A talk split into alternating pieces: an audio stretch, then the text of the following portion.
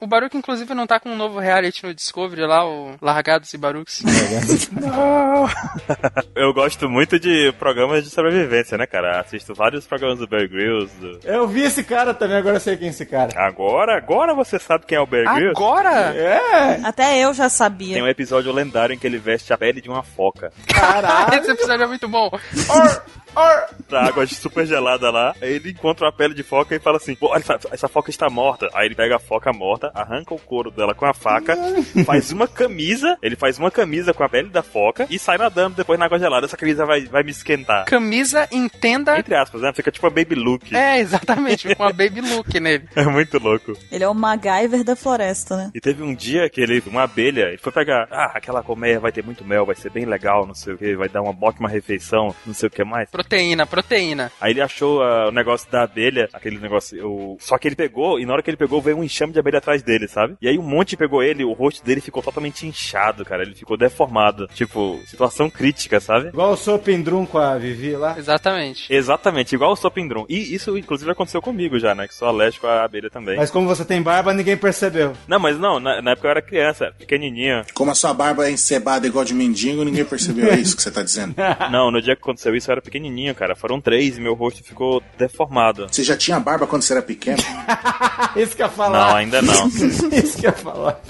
Nesse tempo eu não tinha barba ainda, mas foram três só. Meu dedo ficou parecendo o dedo daquele filme do ET, sabe? Me leva pra casa. Nas- E acendi a luzinha ainda. Cara, Liga pra casa. tava gigante, cara. Tava gigante. Foi louco aquele dia. Ó, vocês querem imaginar como é que é a barba do Baruque? Vejam Mulan Rouge, o chefe do show lá, tem a barba igual a do Baruque.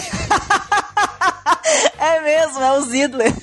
Ó, eu tô com quatro dedos atualmente, do meu queixo até a ponta do fio da barba, tá? Que bom, hein, Baruch? No bigode eu não tenho mais boca, então tá tudo bem. Ele é o próprio Barba Azul.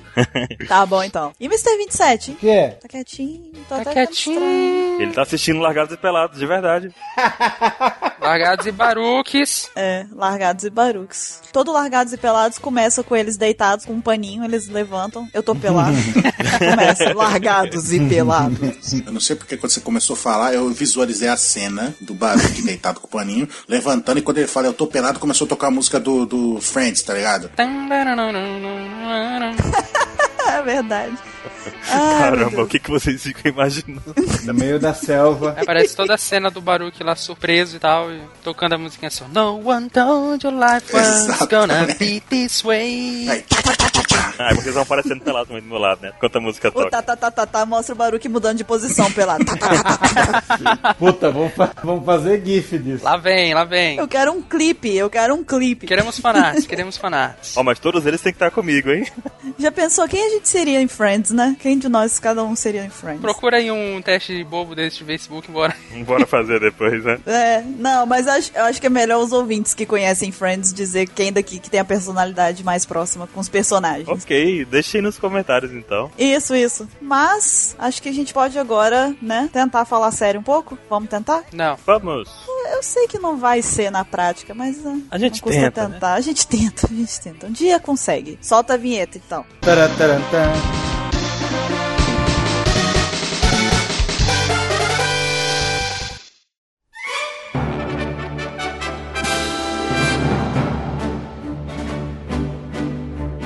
Olá, jovens. Bem-vindos a mais um Apex Cash. Eu sou a Bururu e hoje eu estou aqui com o Mr. Caio, Oi! com o Ansem, Olá, pessoal. com o Baruki E aí, pedrinhas? e com o Mr. 27.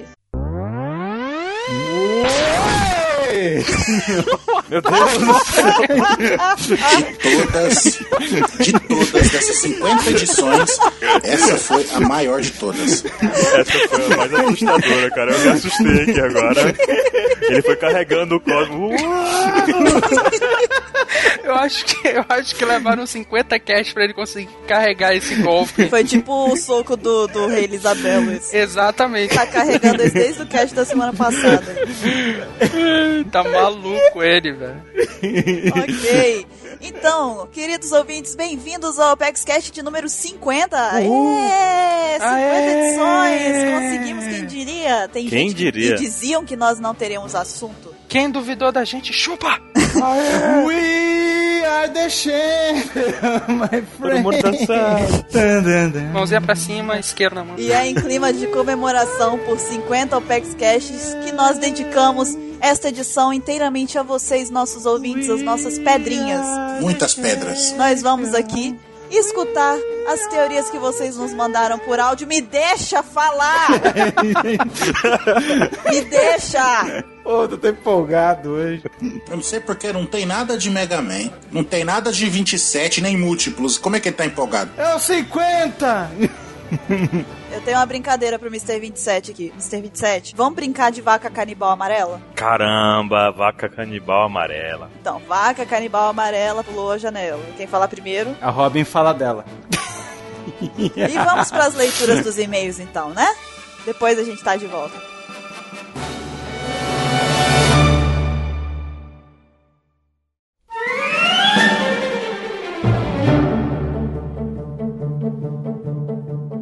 E vamos lá pra mais uma leitura de e-mails do Apex Cash. Eu estou aqui nessa semana com o Baruki. E aí, pessoas, de novo? E antes de mais nada, a gente tem alguns recados que vocês já estão muito bem acostumados. Lembrando vocês todos de nos seguirem no nosso grupo aberto do Viber, tem bastante coisa bacana por lá, bastante coisa off, topic é sobre One Piece, etc, e o mundo, e o universo e tudo mais. É o viber.com barra One Piece. O link vai estar na descrição do Pex Cash, é só você clicar ali, caso você tenha alguma dificuldade de acessar. Isso. É, está facinho ali embaixo, é só você clicar. Gostaríamos também de lembrar você, ouvinte, de qualificar o Apex Cash no iTunes. Deixa suas estrelas pra gente, se possível também um comentário lá, dizendo o que, que você acha do Apex Cash. É uma ação que não vai durar muito tempo e vai ajudar pra caramba a gente. E o que mais que a gente tem, Baruque? Temos aí o Facebook, que vocês podem acompanhar tudo que nós fazemos durante toda a semana, todos os dias, todas as horas, que a gente tudo posta lá. Pode também responder e comentar com outros fãs de One Piece. E curtir a fanpage, por favor, curta a fanpage pra poder saber de tudo que vai acontecendo. E também um recado importante que faz tempo que a gente não falava, né? Se você quiser, você pode.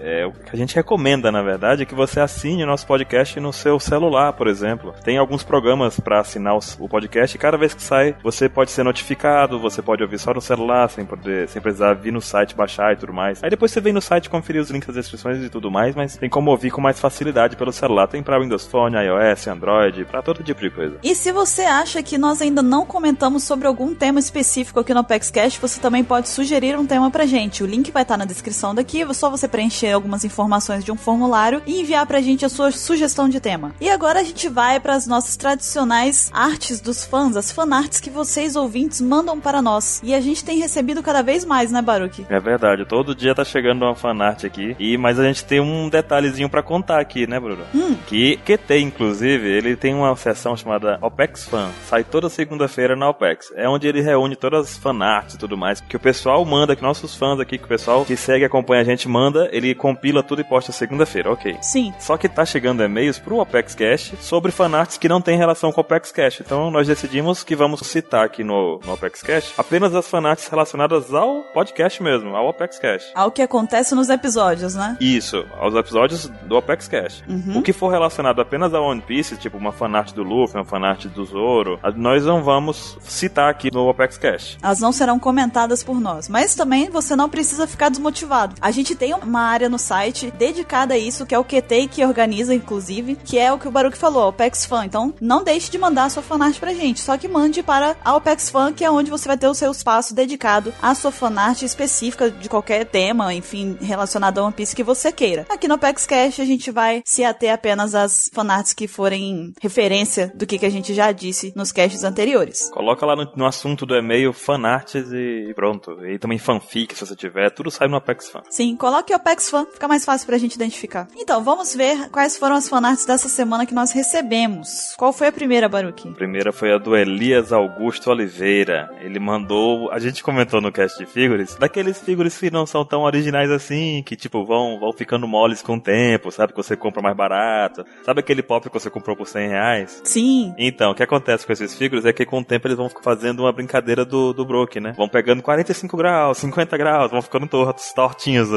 assim. E o que o Elias mandou foi uma foto de um figure do Luffy dele que tá fazendo 50 graus na parede. e o Brook de fundo. Vai lá, meu capitão. Cara, o pior é que tá muito engraçado. Tá muito engraçado essa foto. E pra quem pe- não, não sabe o que acontece com esses figures que não são tão originais assim da vida, né? Que não são originais. Uhum. É essa é a foto perfeita pra ilustrar o que, o que vai acontecer com o seu, né, cara? O Baruque tem um desse, não tem Baruque? Eu tenho um desse, eu tenho um Luffy desse aí que tá. O meu tá uns 20 graus ainda. Daqui a pouco ele vai chegar nos 50. Tô botando fé nele. Ele tá treinando ainda, né? Tá treinando, eu acho que solidificou porque eu deixei ele na janela durante seis meses pegando sol. Ah, pronto. É, você também não ajudou muito, né? Na próxima, eu acho que a perna dele quebra. E a próxima fanart veio do Nelson Kobayashi. E ele mandou pra gente que uma arte do momento do cast de figure em que o Diego falou sobre a, a vez que ele tava junto com o Ansem e o Mr. 27 no Anime Friends, no Ressaca Anime Friends. E aí eles foram demonstrar o figure da, bo- da Rebeca lá, botar em amostra pro pessoal ver. E ele tava colocando, trocando o elmo, botando assim na cabeça dela e caiu a roupa. Ele não conseguia mais ajeitar a roupa da, da Rebeca e ele ficou super constrangido. E aí o, o Nelson foi e fez uma ilustração aqui da, de como que foi a reação deles. E eu tô rindo demais da cara do Ansem do Mr. 27. E tem um carinha no canto ali do lado. É o sócio do Diego lá, é o genérico. Ele chamou de Nasal Bleeding Guy. Ele botou o nome aqui. O cara tá simplesmente parado olhando e os- o nariz dele simplesmente sangrou involuntariamente, sabe? Ele tipo, opa, por, por descuido meu nariz sangrou, sabe? E a tarja preta no figure ficou muito engraçado também. Ficou a censura muito boa. Nós recebemos também um desenho do Gabriel Witt. Gabriel Witt participando sempre. Ele mandou agora um desenho da seita do 27, né? Que ele citou É a seita do aceita que dói menos, a né? seita que dói menos. São Essa dois ficou desenhos. muito boa. Muito boa. Olha, eu sou uma fã assumidíssima de Assassin's Creed, então eu achei sensacional. Ficou muito boa mesmo. O 27 eu mostrei pra ele. Ele. Cara, eu não acredito. e ele fica falando, cara, não param de fazer fanart comigo. o Por que, que, que tá acontecendo?" será? Por que será? que ingenuidade esse rapaz. É, um esse menino ingênuo. 27. Sabe de nada ele, Jon Snow. E a outra fanart que a gente recebeu, eu não entendi muito bem, não, sabe? Eu não não achei. Ah. eu, eu tomei, eu confesso que eu tomei um pequeno susto, né? Eu sei que. é aquele seu amigo de infância, né? é aquele companheiro, camarada, né? Po- Posso falar o nome dele? Chuck? Não, Pode, digo. pode. É, nossa, que legal. O Daniel M mandou uma fanart minha atrás de uma, de uma imagem, né, do, do Chuck. E surpreendentemente ficou muito parecido com ele, tá? Obrigado. Eu, eu gostei Adorou, pra caramba. Amei. adorou. Nossa. Opa! Amei. Massa. As reações dela quando veio o Chuck são ótimas. Meu Deus! Ah! São lindas, são maravilhosas. Parem de ficar testando as minhas reações, inclusive. Já tá bom, acreditem, acreditem nisso. Mas valeu todo mundo que mandou a fanart, os links vão estar na descrição aqui do Apex Cash, é só vocês clicarem e verem lá. Continuem mandando sempre pra gente, sejam criativos Sim. igual o pessoal tá sendo, porque a gente tá simplesmente adorando. Essas artes que são relacionadas ao cast, cara, são a- as melhores que a gente pode receber. Sim. E a gente tem também um aviso muito importante pra dar pra vocês. Como vocês sabem, a gente tá aqui no Apex Cash especial sobre escutando as pedrinhas, né? Vai ser, quem sabe, aí o primeiro de uma série, talvez, de, de, de podcasts, é, dando espaço pra vocês mandarem teoria pra gente. Mas a gente vai ter também aí, logo mais, daqui ó, um pouco mais que uma semana, a gente vai ter o Cash 52, que vai ser o Apex Cash de comemoração de um ano da existência do Apex Cash, né? Uhum. E a gente gostaria muito que vocês também participassem desse cast da forma que vocês participaram do Escutando Pedrinhas, que foi muito legal, inclusive, a participação de vocês. Foi muito bacana mesmo, foi muito bom. Mas não parem de participar, continuem, porque no Cast 52 vocês também têm chance de influenciar no cast. Vocês Com podem certeza. decidir o que, que vai acontecer no próximo cast, enviando pra gente por e-mail o momento dos OPEX Casts, todos os OPEX Casts que já passaram até agora. Vocês podem escolher qualquer um deles. Os momentos que vocês mais gostaram, que vocês acharam mais engraçados, ou que vocês acharam que foi uma teoria muito legal, que acrescentou bastante pra vocês. Enfim, o momento que emocionou. É, vocês escolhem. Algo que foi dito, né? Você é só mandar um e-mail pra gente falando com o assunto de OpexCast 50 e colocar o OpexCast que aconteceu e o tempo em que aconteceu. Sei lá, o OpexCast 49, o Diego fala sobre alguma coisa no minuto 1 hora e 50. Ele fala sobre tal coisa. Você bota uma descriçãozinha do que foi que ele falou, né? Isso, é bem simples. E aí, na Simples. descrição do e-mail, você coloca OPEXCast 52, pra que a gente saiba o assunto do e-mail que você tá mandando pra gente e fique mais fácil pra gente se localizar e também colocar o momento que você escolheu no OPEXCast. Esse cast depende, é como o da Pedrinhas aqui, depende muito de vocês. Então tem, mandem, mandem, mandem, mandem várias, mandem duas, sei lá, duas vezes não. mandem várias opções. Como diria o Capitão Planeta, o poder é de vocês. Exato. Então, aproveitando que estamos falando aí de Apex Caches especiais e tudo mais, esse Apex Cache do Escutando Pedrinhas, que vocês logo mais vão estar escutando, ele foi muito interessante porque todos nós que participamos dele, que estamos ali comentando ele, nós não sabíamos de nada do que havia sido mandado pra gente. A gente não tinha escutado os áudios ainda. Então, a gente estava escutando tudo em tempo real e fomos gravando em conforme a gente estava escutando Em primeira mão. em primeira mão. Vocês estarão vendo e ouvindo, na verdade ouvindo, né? Mas vocês vão estar escutando as nossas reações em, tempos, em tempo real. Vocês vão ver o que, que a gente, a nossa primeira reação ao que vocês mandaram pra gente. E quem selecionou isso, Baruque? E quem selecionou esse e-mail foi o QT, nosso amigo baiano. Ele ouviu os áudios e selecionou o que ele, o que ele quis que participasse aqui do Apex Cash. Então, se ele não escolheu um de vocês, vocês já sabem quem puxa a orelha. É, QT. Né? Chama a atenção dele. Então, Baruque, vamos então finalmente ler os- o nosso e-mail dessa semana? Se você não quiser ouvir os e-mails, pule para. 24 minutos e 36 Megaman. Vamos lá, do Alex Pacheco. Ele começa assim, ó. Olá, meu nome é Alex Pacheco, tenho 36 anos, sou advogado. Moro em Patos de Minas, Minas Gerais. Tá complicado em Minas. Tá te- É, aqui também. Indo ao que interessa, comecei a minha coleção de figures este ano. Por enquanto só tenho dois: um figure do Nightmare Luffy e um figure da versão Punk Hazard, do Luffy versão Punk Hazard. Pela qualidade do produto, acho que esse último é pirata, mas não posso reclamar porque foi um presente. É, presente a gente só aceita, né? É, aceita que dói menos. É, e como diz o ditado, cavalo dado não se olha os dentes. Exatamente. Inicialmente eu queria ter no mínimo um figure de cada Mugiwara, incluindo Mary e Sunny. É, mas duvido que fique assim, porque, por exemplo, quando sair um figure do Luffy Gear 4, vou querer um, eu também. eu já vi figures do Gear 4, já, já vi alguns aí. Assim como vou querer mais um figure do Zoro, porque tem várias versões muito legais, é verdade. Vou querer um figure do Frank e do Frank Shogun, e assim por diante. Cara, o do Frank é, é impressionante, é O lindo. Do Frank Shogun, é- você tá sonhando alto aí, que o Frank Shogun é, um- é quase que um, a menina dos olhos, sabe? É, é o, é o senhor figure que você bota na estante assim e fala, ela brilha, começa a brilhar quando você coloca. assim. Você bota ele numa, numa estante sozinha, tipo, com aquele, aquela cúpula de vidro em volta, com neon embaixo. Você, quando as pessoas passarem, você fala, tá vendo aquele figure ali? Ele é meu. É meu, tá vendo? Ele brilha, ele não precisa nem iluminar, porque ele já brilha por si só, tão bonito que é. Exatamente. Também vi alguns figures de personagens que, embora não sejam oficialmente Mugiwaras, ainda estão ligados ao bando, e os figures ficaram tão bem feitos que também quero fi- um figure deles. Por exemplo disso são a Vivi, a Perona e o Bonchan. A Vivi tem muitos figures bons mesmo, a a Perona também já vi uns dois legais. Sim. E o Bonchan, cara, caiu na alegria da galera. É um personagem que é carismático demais, é muito legal. O Bonchan, inclusive, tem uma versão dele, acho que de samurai, alguma coisa Tem assim, a que é versão. muito legal. É, é muito verdade, massa é o verdade. figure. E a Vivi tem aquela versão especial lá que ela tá vestida com aquela roupa do filme. Sim, Uma é roupa, verdade. uma roupinha vermelha, assim, um sobretudo vermelho de, com coisinhas em volta. assim. Uhum. Ó, infelizmente não pude progredir o quanto queria com minha coleção por questões de saúde que me obrigaram a rever meu planejamento financeiro para esse ano. Espero que ano que vem eu consiga retornar à minha coleção. Então é isso, vou ficando por aqui, deixo um abraço a todos do Apex, espero que vocês continuem com esse trabalho maravilhoso e que encontrem os curtidores perdidos. Obrigado, Alex.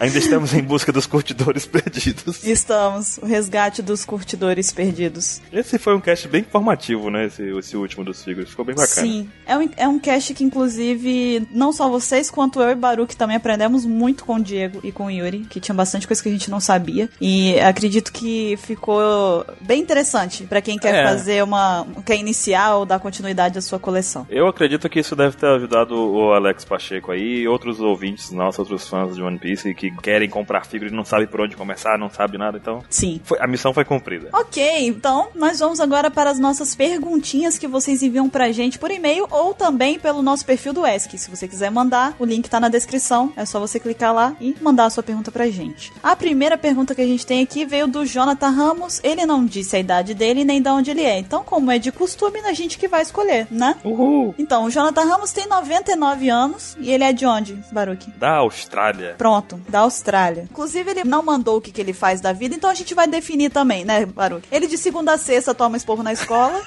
sábado, sábado e domingo ele solta pipa e, E joga bola.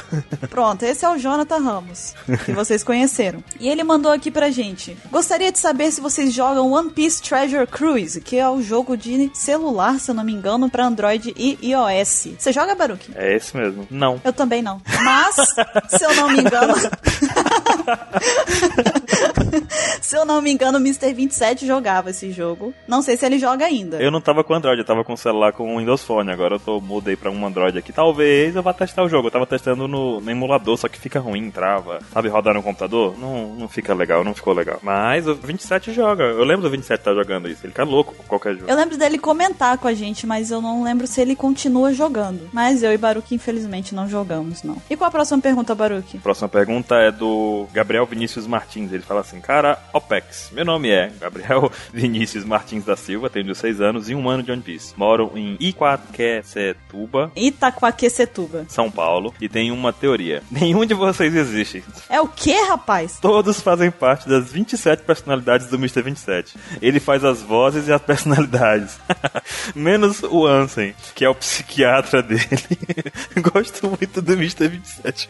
E aí? O que tá acontecendo aqui? Você é a personalização da Gula, então, né? Você é a Gula é, do 27. eu é sou. pra- Isso, eu represento a Gula no Mr. 27. Baruque, o que você representa? Você representa. eu sou o lado lógico dele. Pronto, Baruque é o lado lógico dele, é o lado são do Mr. 27, né? É o pouco de sanidade que ele tem. Poxa, Uai, ele tem um psiquiatra, o Anse é o psiquiatra dele. eu acho que ninguém merece o Hansen como psiquiatra. um pouco perigoso. Você tá botando o cara dos fakes, o cara que tem a legião de fakes pra ser o psiquiatra. Eu acho que o próprio Hansen já é outro paciente. É, porque vocês sabem que esse negócio de- dos fakes aí nada mais é que talvez um distúrbio de personalidade, né? Mas só que. Pois é, né? Eu não sei, né? Fica, fica a dica aí pra próxima teoria de quem nós somos. Eu acho só que agora a gente precisa arranjar um outro esquema, porque o Gabriel descobriu, né? A verdade. Poxa, vamos ter que. Vamos ter A gente vai ter que mudar isso disfarçar aí. melhor. Acho que a voz que, o- a voz que ele tá fazendo agora, o 27, não tá muito disfarçada. É, ele tá perdendo o dom dele. Dom. Aí ele grita, "Ah." vai! é, aí daqui a pouco surge nada. Ai! É que a gente corta na edição, aí ele não- ninguém escuta essa, essa voz trocando, né? É, é verdade. Tudo a magia da, da edição. E a terceira pergunta e a última deste, desta leitura de e-mails veio do João Manuel. Ele disse que: Olá, meu nome é João Manuel, tenho 20 anos e sou de Caconde, São Paulo. Acho que já mandei um cosplay de Chopper para a página. Mas a minha pergunta é: se uma mulher grávida comer um Akuma no Mi do tipo Zoan, o filho pode nascer como animal, caso a mulher tenha filho na forma animal? O que, que você acha, Baruch? Seria essa a origem dos minks? Tan, tan, tan. E aí? Não, né? Olha, eu, eu acho, acho que não. eu também acho que não, mas É um eu não- palpite. não podia deixar de É um falar. palpite só, entendeu? Mas acho que não. Assim, eh, não sei. Cara, eu. Isso é muito confuso. Isso é o tipo de coisa que buga a cabeça. Seria assumir que a Akuma no Mi é geneticamente. Os poderes passam geneticamente. Aí nós teríamos One Piece. O Two Piece, né? Seria com os filhos dos usuários, né? Seria legal. Não, não seria, não. Como assim? Não, não faz sentido. Porque se você for pensar assim, tipo, na verdade ele tá dizendo que, tipo, se ela estiver na forma animal só, que nasceria um animal. Tipo, se ela estiver na forma humana, ela vai ter um bebê humano. Mas eu acho que não tem nada a ver, não. Eu acho que o que, que você ia ver era, tipo assim, se a mulher tivesse uma Akuma no Mi de, sei lá, fala um animal, Baruque. Não sei, gato. Nenhum, esqueceu os animais. Tá, a mulher tem lá uma- Papagaio, papagaio, papagaio. A mulher tem papagaio é um condomínio do animal. papagaio. O que, que você ia ver era presenciar um fato atípico de ver um papagaio dando a luz a uma criança, um bebê, entendeu? Não, não tem como. Ô, Mar, tudo bem, a mulher virar papagaio tem como. Eu falei papagaio porque ele é ovíparo. E aí? Ele ia nascer de um ovo? Ia nascer um ovo, ia quebrar e tinha um neném dentro. Tá certo, então. Ué, Você tá dizendo que não tem como, mas ok, a mulher virar papagaio tem como, né? Amanhã a mulher botar um ovo com um bebê humano dentro. em um universo onde uma mulher vira um papagaio, você tá co- questionando um papagaio dar luz a um neném. não, através de um ovo, eu tô. Vai fazer o quê? quê, então? Ela vai pegar assim, sei lá, ch- mandar uma carta e chega um, um New School e entrega a criança. Pode ser uma boa ideia o New School entregando bebês aí, né? Ela substituindo nossa amiga cegonhas. Tá certo. Aham. Ok, eu acho que a gente entrou no clima das pedrinhas já com essa pergunta aqui já. É, pessoal, comentem aí o que, que vocês acham que acontece. Deixa nos comentários aí pra gente saber, porque É. é uma questão interessante. Eu, eu gostei dessa pergunta dele, foi, foi interessante. Mandem pra gente no- por e-mail ou por, nos comentários que a gente quer descobrir o que, que vocês acham sobre isso. e se você quiser, falando nisso, participar da leitura de e-mails, mandar alguma coisa pra gente, mande para contato arroba onepcx.com.br. Lembrando que você também pode mandar sua pergunta pro nosso perfil do ESC, o link tá aqui na descrição, junto com todos os demais links que nós falamos aqui nessa leitura. Isso. E agora, eu e Baruque vamos ficando por aqui. Fiquem com esse cast especial do Escutando Pedrinhas, que foi escolhido pelo QTEI Nosso amigo baiano. e está sendo escutado em primeira mão por nós. Então fiquem com as nossas primeiras reações e preparem-se para puxar a orelha do QTI, se vocês sentirem que é necessário. e a gente se vê na próxima leitura de e-mails e até lá. Até daqui a pouco.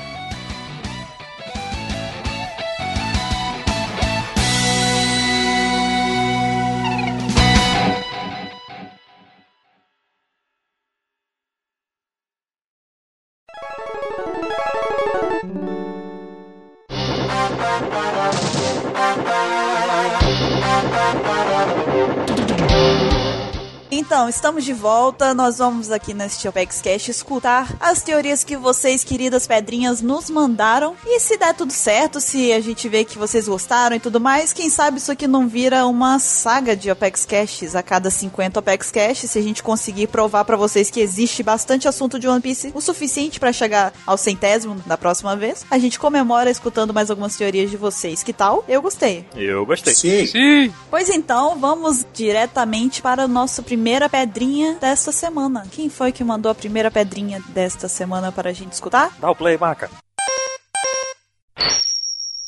Saudações jovens pessoal do OPEX, aqui quem fala é Aurélio Dantas, de Guarulhos, São Paulo, 23 anos. Minha teoria é a respeito do OPEXcast número 29, sobre o bando do Barba Negra. A minha teoria consiste em explicar o motivo do Barba Negra ser capaz de ter dois poderes de Akuma no Mi. Primeiro de tudo, para a gente chegar nessa teoria, a gente tem que entender que todas as ações principais do Barba Negra tiveram alguma explicação, como por exemplo, ele entrou na tripulação do Barba Branca para conseguir a Miami no Mi. Ele capturou o Ace para fazer parte do Chibukai. E ele também é, entrou no Chibukai para conseguir liberar os prisioneiros de Impel Down. Então você vê que ele é um cara bem que planeja bastante as ações dele. Entretanto, ah, assim que ele é citado no mangá, a gente descobre que ele atacou a Ilha de Drum, alguém, algo que a gente até esquece com o tempo. Porém, nunca foi explicado o motivo dele ta- ter atacado a Ilha de Drum. Então, por que ele atacou a Ilha de Drum? Bom, todo mundo sabe que a Ilha de Drum é um dos lugares que tem os maiores médicos de toda a Grand Line. E também a gente percebe que ah, possivelmente os médicos podem ter pesquisado a respeito das, das Akumas no Mi, assim como o Chopper fez. Porque no reino de Drum ele conseguiu desenvolver a Rumble Ball, que é, aumentou muito o poder dele. Então, a minha teoria consiste que ele foi até a Ilha de Drum, conseguiu essa tecnologia que deixou o corpo dele diferente e que tornou capaz de ter dois poderes de Akuma no Mi. E por que eu falo que isso é uma tecnologia médica? Porque aparentemente ele vai dar esse mesmo poder pros outros companheiros de bando dele. E a gente sabe que o deus da morte, o Dr. Kill, que é um médico muito, parece poderoso, né? Tá na tripulação dele. Então faz todo sentido ser um conhecimento médico e faz todo sentido ele ter vindo da Ilha de Drum, que é uma das primeiras citações a ele em One Piece. E aí, pessoal, o que vocês acharam dessa teoria? Abraços! Aurélio Dantas. O que, que a gente tem pra falar da teoria do Aurélio Dantas? Que, que cachorro? Cachorro? Não. Eu achei interessante. Tem uma linha de raciocínio certa, não é loucura o que- é o raciocínio dele. Eu nunca tinha ouvido essa. Não, eu nunca parei pra pensar o que, que eles estavam fazendo em Drum, né? É. É. Pois é. Essa eu nunca tinha parado pra pensar também. Isso eu gostei, gostei dessa. Tipo, eu nunca ouvi ninguém falando desse tipo de pensamento assim. Ah, ele foi lá, que ele conseguiu essa coisa toda e tal. Eu nunca tinha. Ninguém tinha me dito isso até hoje. É, eu acho que assim, por a gente ter só uma base, realmente ultra base do que, que seria, tipo, ah não, ele tem ali uma tecnologia médica que permite ele ter duas Akuma no Mi, a gente não tem até muito como, tipo, discutir se essa tecnologia é viável, não sei o quê, porque a gente não faz ideia do que que é, né? Mas, parece ser interessante, sabe? Parece plausível. parece algo que o Oda faria, porque o Oda deixaria um negócio lá no começo, entendeu? Só uma menção, porque ele só é mencionado por cima. E aí, lá pro final do anime, ele fala: Não, eu tenho es- essa capacidade, os membros da minha tripulação têm, porque a gente usou a tecnologia lá da Ilha de Drum. Ele me fez pensar que ele pode. ter- O, lá numa guerra, lá, quando ele levou os venenos lá, o que, que pode ter curado ele lá? Pode ter pegado alguma coisa lá do de Drum. Também.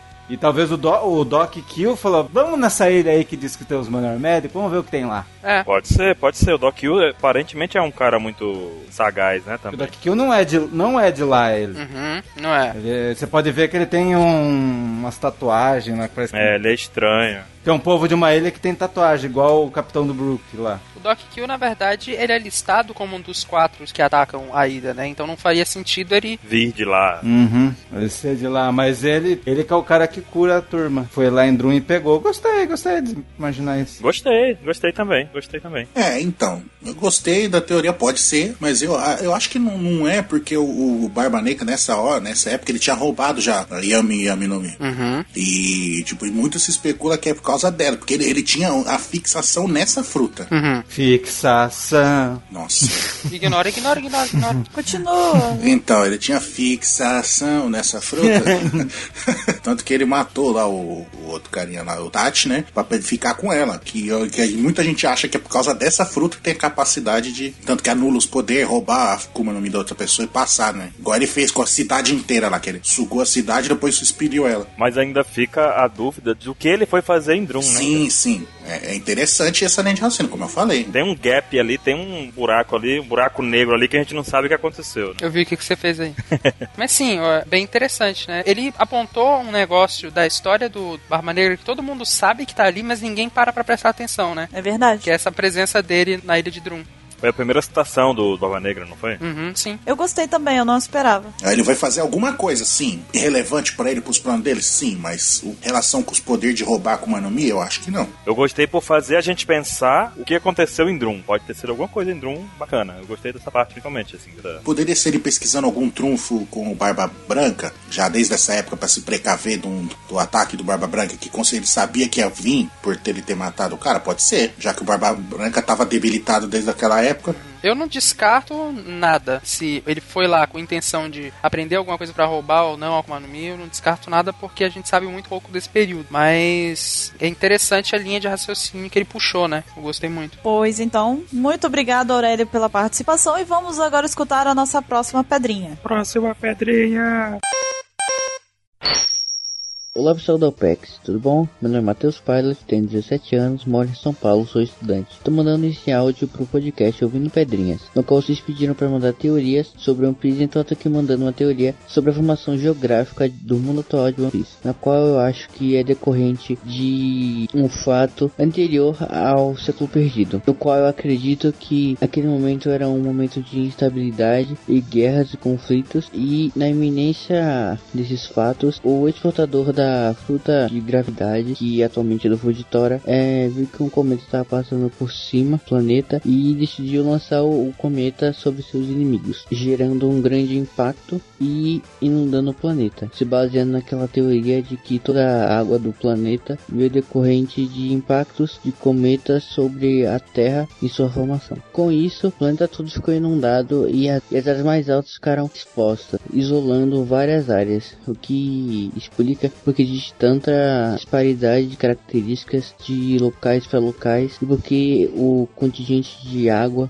no mundo de One Piece é tão grande. E também porque existem várias ruínas debaixo da água. Outro ponto que poderia se basear nisso são os Minks, que é datado que eles subiram no elefante por volta de mil anos, mas sendo uma aproximação, provavelmente. E o século perdido é datado de 920 anos anteriores à história atual. Então, provavelmente, eles viram o cometa se chocando com o planeta e o planeta sendo inundado, então eles fugiram para o lugar mais alto e seguros que eles achassem no momento, que provavelmente foi o elefante. Então eles subiram no elefante para se proteger e se abrigar. Outro ponto poderia ser a construção de Noah como uma forma de fugir de escape dos habitantes da ilha dos titãs do passado para a superfície. Que provavelmente eles acabaram, a ilha acabou sendo soterrada no impacto, não sei como. Mas eu podia falar mais sobre a teoria, só que eu não tenho muito tempo por causa do limite que vocês colocaram. Mas é isso aí, tchau. Então, Então, foi, né? é, ele abordou vários pontos, né? Várias hipóteses que ele deu. Foi do cometa. Essa eu achei bem viajada. É, é porque, tipo, essa história de toda a água da Terra ter vindo de cometas, de asteroides, impactos assim, na verdade é tipo no decorrer de milhões, milhões, milhões, milhões, milhões e bilhões de anos. Exatamente. Não tudo de uma vez. É, não tem como chegar um cometa e trazer, tipo, toda a água da Terra, sabe? Então ter uma quantidade grande suficiente pra, tipo, alterar a geografia. A única coisa que ele faria, na verdade, seria destruir a Terra se ele fosse tão grande. pois é. Não, é, se um cometa com gelo suficiente pra inundar o mundo inteiro, pra virar os oceanos, atingisse a Terra, ela não ia atingir a Terra, ia desintegrar a Terra e continuar seguindo. Exatamente. E é uma explosão atômica, né, cara? Pá, acabou. Sim, não é preciso um cometa muito grande pra acabar com a vida na Terra. Nós é que tivemos sorte de até hoje, por conta de, de toda a proteção que a Terra tem naturalmente, né? De, do cometa chegar menorzinho aqui, né, cara?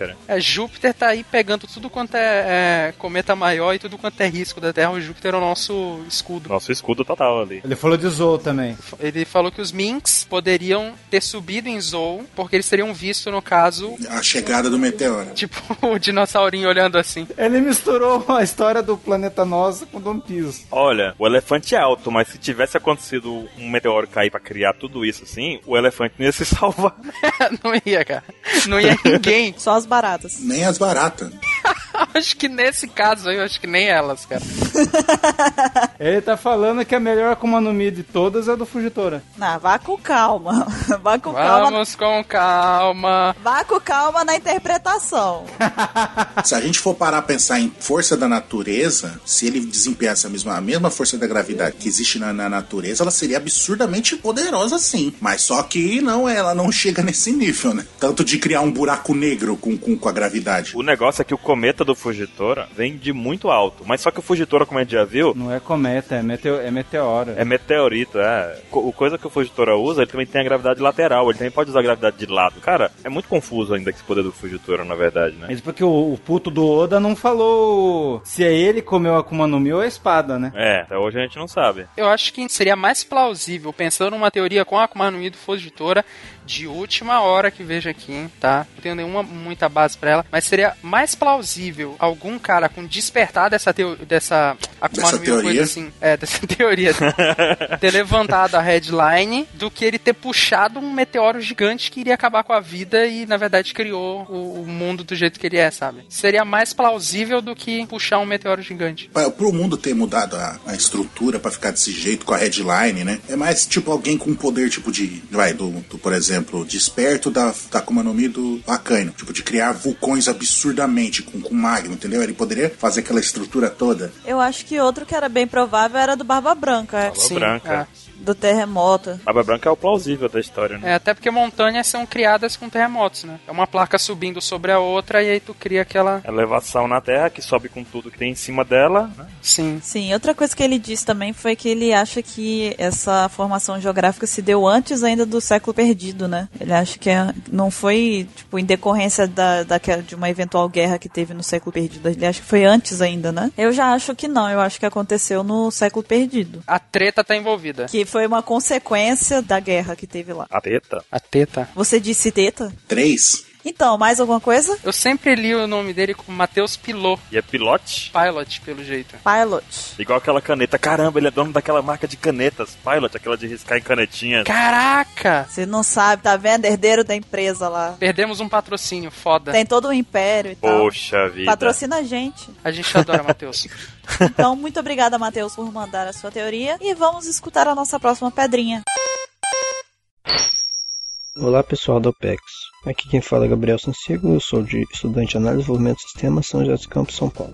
E Vou ser direto. É, na minha teoria envolve Edward Weeble, o novo Shibukai. Na minha opinião, o Weeble é um projeto desenvolvido por Gecko Moria em conjunto com o governo mundial. Meu primeiro ponto, quando o Doflamingo no final da saga de Marineford foi até Moria com- pra matá-lo, Moria questiona se a ordem foi de Sengoku, e Doflamingo diz que era alguém mais do que isso. Eu interpretei isso como alguém do, alguém do governo mundial, como os Gorosei. Na minha um teoria, o- a tumba de Barba Branca foi aberta e Moria, com a ajuda do governo mundial, criou o Weeble. Tudo isso sem envolver a Marinha. Assim, o- só o governo ia ter noção de, dessa verdade. Na minha opinião também, a, a suposta mãe de Weeble, a Miss, Miss Birkin, já sabe disso e se aproveita tanto do governo quanto de Weeble. Outro ponto da minha teoria é a quantidade de cicatriz de Weeble, que só foi vista em- nesse nível na saga de Thriller Bark. Acredito que o plano do Moria de ferir o Kaido ainda está em pé. O Edward Weeble é uma de suas apostas, uma de suas principais apostas para derrubar, para ferir o Kaido como foi, ele foi ferido. Eu gostaria de agradecer pelo trabalho prestado e gostaria de saber a opinião de vocês da teoria. Forte abraço e força OPEX. E aí, o que, que vocês acham sobre o Weeble? Você disse o Evil? É o Evil. Você disse Fível, um conto americano? Fível. Meu Deus. o conto moriano. Então, o que, que vocês acham da teoria dele? Do Gabriel. Eu voto no sim que tem alguma coisa a ver com o Gekomori. Também. Isso eu concordo. Também. ok. É isso aí, a gente até comentou sobre isso no cast de Zou, né? Agora, isso do governo mundial, aí a gente atinge outros, outros níveis, né? É, ele relacionou ali o do Flamengo também, né? Aham. O governo mundial saber disso.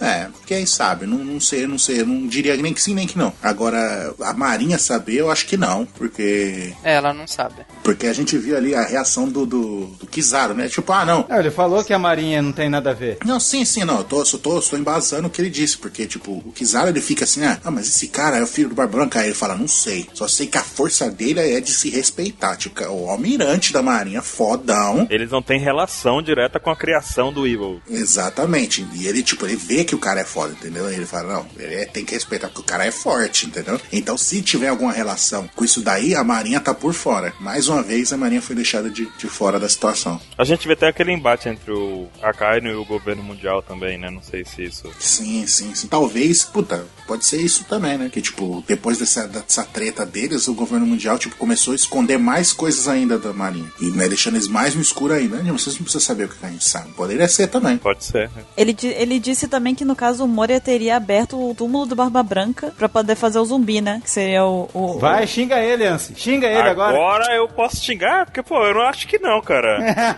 Agora a gente pode xingar ele.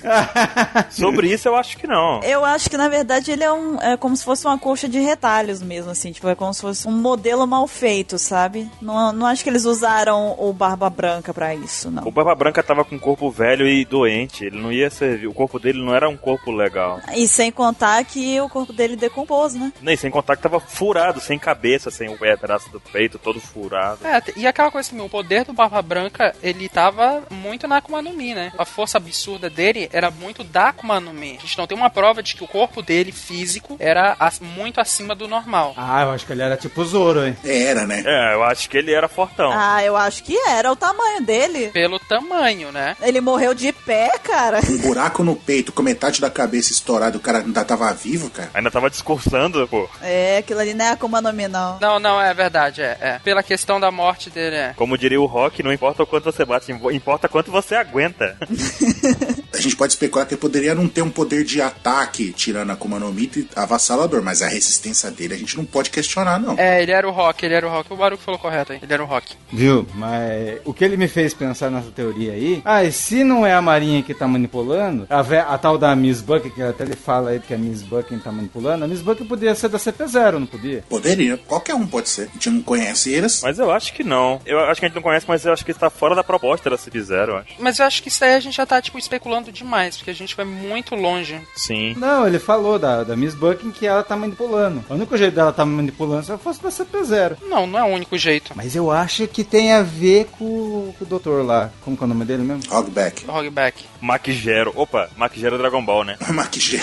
É o Sr. Madruga do Dragon Ball. Eu ainda acho que pegaram o DNA do Barba Branca. Então, não, mas calma. Uma coisa que você for parar pra ver, que é até interessante, que já- a gente já tem uma coisa pregressa na história, é, por exemplo, ah, mas por que, que ele é tão poderoso assim, o Evil? Pô, tipo, ele pode ter pego o braço de um cara que fodão, que lutava, que era fortão, aí pegou as pernas de não sei quem. Como ele fez com, com, com lá, com o nosso amigo invisível, que eu nunca lembro o nome. Absalom. Absalom, isso, obrigado. Aham. Mas aí seria o que a Bururu falou, né? Ele é uma coxa de retalhos. Coxa de retalho, eu concordo com o Bororô. aí nesse ponto. Sim, sim, exatamente. E aquela coisa pra mistificar que sempre a pessoa não sabe. O Mora, entre nós aqui, Mora, Mora tá vivo ou tá morto? Tá vivo. Eu acho que tá vivo também. Tá vivo, porque o cara lá falou, ele tinha fugido, né? Cara, os únicos personagens que, na história atual que morreu, que a gente tem conhecimento que morreu, é o Barba Branca e o Ace, entendeu? Ah, mentira, a Bela Mary morreu. Não, mas é do passado. Oh. Mas não, sem ser flashback, né? O Roger morreu. Você está pulando as regras do futuro. Você está quebrando as regras. Você está trollando. Controle o seu troll. Eu tô fazendo papel de fake do Ansem. É, exatamente. Então começou errado, tinha que começar fazendo um é, É, É, é. é. O Hilolo que morreu. O Beck só fala bosta. que É, morreu. Quer dizer que o Horoloke tá vivo? Só fala loucura esse povo, meu Deus. Sabe nada, Sopex. Entendeu? Tipo, e, e até os soldadinhos random lá, teoricamente, estão vivos, entendeu? E o Oda sempre mantém os, os vilões vivos, né? Então seriam, ele pode voltar tudo detonado, digamos assim. ele- Mas é, eu acho que tá vivo, sim. Eu gostei, eu gostei da ideia do Gabriel, eu gostei da- do que o Gabriel contou no final. das contas, Ele organizou bem as ideias, assim, ficou bacana. Valeu, Gabriel. Ok, então vamos. Vamos ouvir a próxima pedrinha, então. Essa aqui tá maravilhosa, áudio.mp3. Áudio. Áudio. Valeu, cara. Áudio. Vamos lá? Fala galera da OPEX, meu nome é Will Campos, tenho 24 anos, moro em São Paulo, sou agente de viagens e minha teoria favorita de One Piece é uma teoria sobre uma teoria. Existe a teoria de que o Crocodile era uma mulher, que é bastante famosa e comentada, e supondo que essa teoria esteja certa, a gente pode dar mais um passo à frente e dizer que ele é também a mãe do Ruffy. Essa é minha teoria favorita porque eu cheguei a essa conclusão sozinho, mas depois, pesquisando na internet, eu vi que tem outras pessoas que concordam com isso. Eu cheguei a essa conclusão vendo um vídeo da Patrícia Fagundes, que já foi convidada no PaxCast, que se chama One Piece, a live action musical, em que ela se veste como vários personagens de One Piece, incluindo o Crocodile com a cicatriz atravessando o rosto. Quando eu vi uma mulher com aquela cicatriz, eu pensei que ela seria a mãe do Ruffy, porque todos os membros da família têm uma marca na cara. O Ruffy tem uma cicatriz debaixo do olho, o Gar tem uma cicatriz vertical e o Dragon tem uma tatuagem na cara. Era uma mulher no vídeo, mas o personagem não era uma mulher, era o Crocodile. E aí eu lembrei da teoria do Crocodile ter sido uma mulher, foi aí que a minha cabeça explodiu. Algumas coisas que talvez sustentem essa teoria são o fato do Ruffy ter vencido o Crocodile em Alabasta. Ninguém vai discordar de que ele definitivamente ainda não estava no nível do Crocodile naquela época. A gente pode pensar que foi só protagonismo, ou o Crocodile pode ter deixado ele ganhar porque é filho. Durante a guerra de Marineford, o Crocodile salvou o Ruffy, o Jinbei do Akainu. Esse seria o motivo para o co- Crocodile salvar o Ruffy, mas por que o Crocodile e não qualquer outro se tinha um monte de gente lutando ao lado deles? Seria uma pista de que existe alguma coisa entre o Ruffy e o Crocodile. E por fim, o fato de Ivankov, um revolucionário, conhecer o Crocodile, indica que ele tenha se envolvido com os revolucionários, então ele deve ter conhecido o Dragon. Com a convocação dos líderes revolucionários feitos pelo Dragon no último capítulo, eu acho que esse assunto vai se esclarecer mais cedo do que a gente pensa. Então é isso aí, fica a minha teoria pra gente discutir. Valeu, falou, tchau. Ok. Ok. Ok. Essa pedra tá forte. Essa pedra tá forte. Essa pedra aí. Caramba, essa pedra foi da boa, viu? Essa foi da boa. Essa aí é aprovada pelo Inmetro. A gente escutou um pedrão, né? Essa aí eu não sei se o Arnaldo autoriza, não, hein? Pode ir, Sarnão. Caramba, que loucura. Como diria o Caetano. Não, é o seguinte, cara, eu até, até entendo que tem pessoas que defendem a teoria de que Crocodile era mulher e tal, né? Mas Não, tem, tem um fundamento achar isso. É. tem, tem, tem sim. Tem, tem. Agora, dizer que é a mãe do Luffy já é, tipo, uma zoeira, cara. É uma zoeira. Não, é too much. É, aí já é tipo, elevado à décima potência, né? Não tem, não tem condições de ser, entendeu? Não tem. Como é que Crocodile tá lutando, então, atravessando o Luffy lá com o gancho, matando ele? Ah, Não, não, calma, ó, ó, vamos, ó, vamos tentar achar que ele não tá sacaneando a gente. Não, ele não tá, ele não tá. Ele tá falando sério. Ele tá falando sério, não É vamos. sério, ele tava sério, ele tava não, não, eu quero acreditar que não. a parte que ele fala que o, o Crocodile deixou o Luffy ganhar, não, cara, ele não deixou, não, velho. Cara, Não deixou, velho. O Luffy, o Luffy quase morreu três vezes. Mas ele não deixou mesmo. Ele tentou matar o Luffy duas vezes e não conseguiu porque a Robin salvou ele. o Luffy ficou voando, cara. Boi- Ficou furado, vazando. Voiando. apoiando.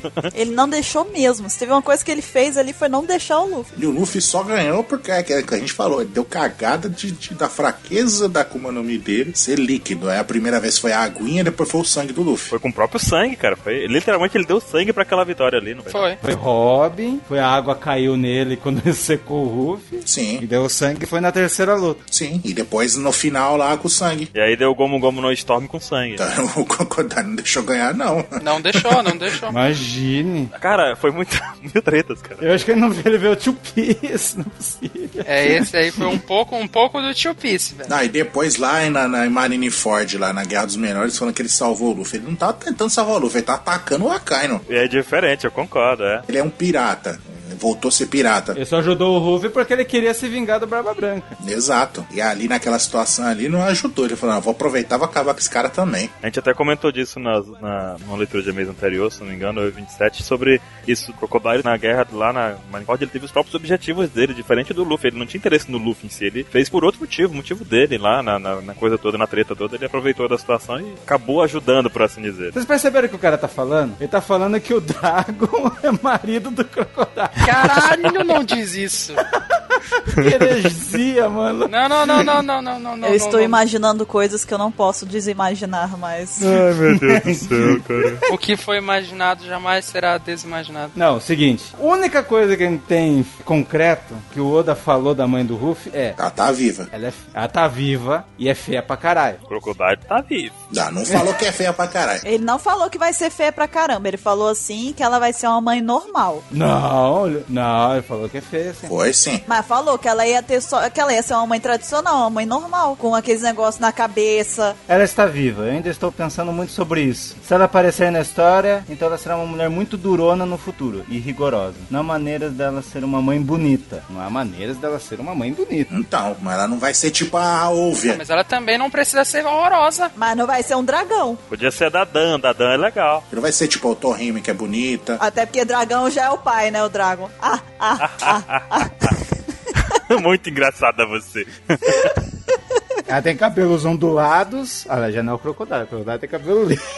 Você não sabe antes? Chapinha, cara, a Chapinha tá aí. E é uma mulher de meia idade típica. Tá vendo? Tá falando que toda mulher de meia idade brasileira do mundo aí é feia, né? Bonito você. Parabéns. Não, mas ele falou que ela não é bonita. Caramba. Não ser bonita não quer dizer que é feia igual a desgraça. Ela não é bonita e é durona. É a Miss Monday. O 27, tu tá lendo coisas que não estão escritas. É, tá lendo o que ele quer. ali. Tu tá aí no, tu tá aí no SBS secreto.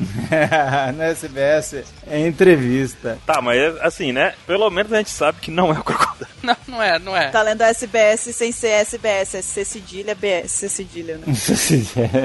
Mas então, eu acho que de tudo isso, o que a gente quer dizer é que, ok, você quer, assim, você acreditar que o Crocodile teve um passado em que ele foi mulher, é ok, beleza. Tem um certo fundamentozinho, beleza. Agora, dizer que a mãe do Luffy é uma pedrinha aí um pouco, um pouco ousada. Too much. Sabe o limite? É a pedra do comandante do, do Flamingo. É uma pedra que passa o nível das nossas pedras. É praticamente o meteoro da teoria anterior, sabe? Todo mundo ouve pedra. Mas você achar isso, você ouviu a pedra desperta. Despertou o poder da pedra. Ele ouviu um aerolito, né? É, exatamente. É a pedra do comandante do Flamingo. Não, é a pedra lá do Chapolin lá que fala: O que, que você faz? Nada. A hora que vocês, vocês entenderem minha piada, eu vou explicar. Não, eu entendi já. Eu entendi, eu só não quero. Ah, Eu não quero dar o feedback. tá bom, ok. Eu acho que a gente pode ir pro próximo, inclusive. Melhor. Bora, bora. Valeu, Will Campos. Vamos escutar então a próxima pedrinha. E pessoal do OPEX, meu nome é Vitor, eu tenho 14 anos, sou estudante, moro em Brasília, meu personagem favorito é o Sandy, minha saga preferida é Thriller Bark, e eu escuto o cast em qualquer horário livre que eu tenho, geralmente no mesmo dia que vocês lançam. Então, hoje eu tenho uma teoria sobre as armas lendárias. Como já foi revelado, Poseidon é Shirahoshi. Acredito que Pluton seja o Ouro Jackson, o navio do Rogers, porque o Tom Santinha as plantas do Pluton, e foi ele que criou o navio, na- conhecido como navio invencível. Então acredito que tudo se encaixa. Eu acredito que o navio, ele deve estar em posse da marinha, porque como o Rogers entregou, acredito que o navio foi junto. certo. Poseidon é uma pessoa, Plutão é um barco, acredito que Uranus é uma arma tão perigosa, deve ser alimentada por uma Akuma no Mi, e deve estar escondida nos confins do mundo, ou até em outro mundo. Acredito que está na Lua, pois o povo da Lua parecia bem avançado, como visto nas histórias de Capo Daniel, e como tudo lá acredito ser movido por eletricidade, movida pela Gorogoro no Mi. Acredito nisso, pois se me lembro bem, a Robin disse que a fruta, de- a fruta tinha a fama de ser invencível. Acredito que o antigo portador dessa fruta, além de ser alguém forte, era alguém muito inteligente, que criou Uranus. Por algum motivo não pôde usar a arma, e acabou morrendo deixando a arma para o próximo portador da Gorogoro, no caso o Enel. Então tá, pessoal do OPEX, muito obrigado e um beijo pra Bururu. Valeu.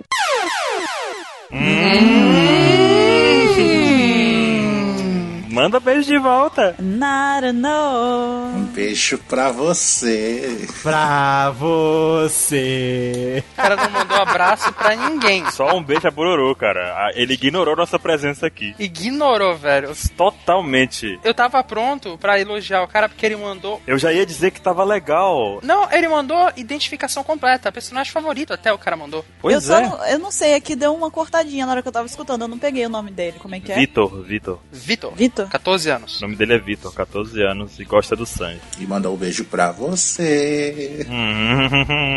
É nada, não. Lembrando aos ouvintes que nenhum de nós ouviu. Vocês estão vendo nossas primeiras reações de ouvindo vocês falando. É verdade. É verdade. Estamos escutando em tempo real. Todo mundo junto. É as primeiras reações. Cara, eu gostei muito da teoria dele. Acho que eu já tinha comentado isso. Eu e o Caio, a gente já comentou essa questão do, do Urano. ser- pode ser até outro planeta que seria necessário Uhum. o usuário de Akuma no Mi. No caso, o Enel e tal, né? Então, pra mim, é muito plausível. É muito certo isso. Não, não, calma, calma, pera. Eu não sei se cortou o áudio você falando, mas pra- por um momento eu escutei você falar que você acha que a Plutão, Uranus, desculpa, que a Uranus é um outro planeta usuário de Akuma no Mi? Não, é um outro planeta e um usuário de Akuma no Mi, no caso o Enel. Os dois juntos, porque o Enel, sendo energia, ele consegue fazer com que aquele planeta inteiro entre em movimento. E... Ah, tá. Não, não, porque eu já ia falar que você tá lendo muito Tropa dos Lanternas Verdes, porque, né? Não, não. Não, mas olha só, isso daí, na verdade, foi também comentado no cast sobre a- o século perdido, né? Sim. E as armas lendárias, os Sim, dois, sim, eu acho que a sim, gente sim. chegou a falar um pouco disso. Isso, isso é uma teoria que eu e o Baruch a gente, con- a gente conversou bastante já, não só no, no cast, mas tipo, Entre nós mesmo. conversa informal entre nós mesmo, porque eu, eu, na minha cabeça, eu tenho certeza Na minha também. de que a Aqua no Mi do Enel, ela, se ela não é considerada Uranus, mas é a ela chave. é o que energiza, ela é a chave pra ele. Ela é o que faz o motor funcionar. Exatamente. É a fonte de energia do Urano. sabe? Eu acho que o retorno do Enel vai ser justamente pra ter um impacto muito grande assim na história e vai envolver o Uranus. Isso eu também acho também. Sim, eu, eu também penso nisso. Agora, ele diz que a Pluton é o navio do Roger. O que que vocês acham? Bom, então, é uma ideia interessante. O Oro Jackson, cara. Sim, é muito interessante com o ponto que ele abordou lá do Tom San, mas o Tom San ele não ia fazer isso porque ele não, ele não ia pô- mandar uma arma que poderia destruir o mundo e sabendo que poderia cair em mãos erradas, entendeu? Mesmo ele confiando no, no Roger. E o Roger teria, teria lutado mais pra poder, sei lá, tirar das mãos. É, também eu acho que se fosse o navio do Roger, ele. A não ser que precise de mais que isso, mas ele não teria também, acho que, aberto mão de quando ele descobriu lá da questão do One Piece e tal, que eles falavam que, que eles não tinham condições de fazer nada com aquele segredo na época, né? Que o, o Ray Lee até fala. Eu acho que se ele tivesse em mãos a, a Pluton, eu acho que ele já tinha bastante coisa, né? Pra poder tomar uma, uma atitude. É, eles não precisaram da, da planta, por assim dizer, porque poderia fazer engenharia reversa no navio e reconstruir ele. Então, boa. A planta seria desnecessária, seria necessário muitos anos, mas já existiu muitos anos. A gente viu que na marinha tem pessoas muito boas, até, sei lá. Boa, boa, boa. A engenharia reversa acabava com esse mistério. Não precisaria da planta de Pluton deixar se final de 20 mil anos lá. É verdade. Acho que isso aí matou já. Aham. É, assim, isso de ser o Oro Jackson, a gente meio que descartou aqui agora. Mas a parte do Uranus é completamente plausível. Eu acho muito plausível, muito provável. Vou só fazer uma pergunta aqui rápida. Esse cara me fez pensar um negócio. O, ba- o barco do Oro, o Oro Jackson vai aparecer ainda no anime? Em algum lugar? Eu espero que sim. Nem que foi em flashback, mas vai. É, nem que seja em flashback. Em flashback vai. Não, não. E agora ele ainda tá inteira. Tá, no presente, no presente. Ah, ia ser muito massa se ele aparecesse, tipo, parado num lugar assim, sabe? Tipo, agarrado num lugar ancorado. Ia ser muito legal. Cara, eu pensei no bagulho agora, tá com, com, o Gab- com o Scooper Gabana. Ele guardou o navio. Oh, ele que é o guardião do barco. Pô, ia ser louco, hein? Não, porque eu tava pensando, Kano tá com alguém do Roger, ou pode até tá com a Marinha. Imagina chegou a Kano, vamos pegar aquele barco lá é pra pegar eles. Já que é o único barco que conseguiu navegar lá em Laftel. Imagine que louco. Puta, pode ser também. Ou ele tá em- ancorado em, em Laftel. Mas pode ser isso também, né? Tipo, ele, ah, não acredito que eu vou ter que fazer isso. Vou ter que usar coisa dos piratas pra fazer isso. Mas é o único jeito, sabe? Uma situação desesperada. Não, mas os dois jeitos ia ser louco. Tá com o Scooper, ele que tá com o barco, por isso que até agora nunca apareceu ele. Ó, ia ser louco, hein? Uhum. Não, imagine chegar o Frank e olhar pro barco. Puta, é o barco do Tom e vou ter que enfrentar ele. Imagine que louco. Ah, eu, eu acho que vai ser legal. É, seria muito louco, seria louco, seria louco. Se tivesse com a Marinha, lógico. Foi- Pois então, Vitor, muito obrigado por mandar a sua pedrinha pra gente. E eu vou mandar também um beijo pra você. Muito obrigado por ter participado. Cadê o som do beijo? Cadê o som do beijo? É nada, não. Que som de beijo, menino. Cadê o som do beijo? Eu não ouvi o som do beijo. Melody, melody, melody, melody, melody, melody, Melody, melody, melody. Cadê o som do beijo? Não, que som do beijo, menino. Como é que é aí? Faz de novo? Quem tá fazendo isso? É o 27, claro. Quem, quem tá ficando com o microfone aí, cara? Ora quem? Vocês são muito estranhos. Olha isso. Estamos chegando a níveis preocupantes, eu não estou gostando disso. Eu tô preocupada, cara. Eu tô preocupada. Venho aqui, eu quero abraçar você. Pare com isso. O Vincent tá agora, vem cá, balinha. Pega a balinha. Vem, vem. Tá certo, então.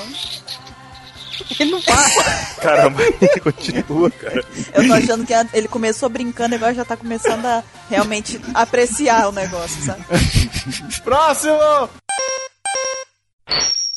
Alô, galera do PaxCast, tudo bem com vocês? Aqui quem fala é Thiago Cunha, membro do Beat On Podcast e também ouvinte de vocês. Trabalho como analista de BI, tenho 27 anos e falo de São Paulo, capital. Queria debater uma teoria com vocês sobre o despertar das Akuma no Mis.